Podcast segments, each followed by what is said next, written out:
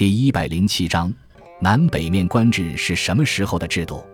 辽朝对统治区域内不同社会发展阶段的民族，采取因俗而治的统治方法建立的两套行政体制。辽的境内包括许多民族，大体可分为以农业经济为主的汉人和原属于渤海国的部分人民，以及以渔猎经济为主的契丹及其他游牧民族。为适应不同民族的不同生产和生活方式。在辽太宗耶律德光统治时期，制定了以国制治契丹、以汉制待汉人的两套机构。北面官因为办事处所设在皇帝牙帐之北而得名。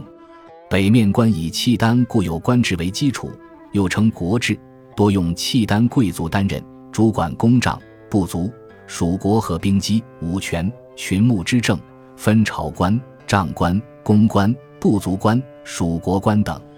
南面官办事处所设在皇帝牙帐之南，模拟唐官制而设，又称汉制，多用汉人充任，主管汉人州县、财富、温泉、军马之政，分为朝官、公官、京官、方州官、财富官、边防官等。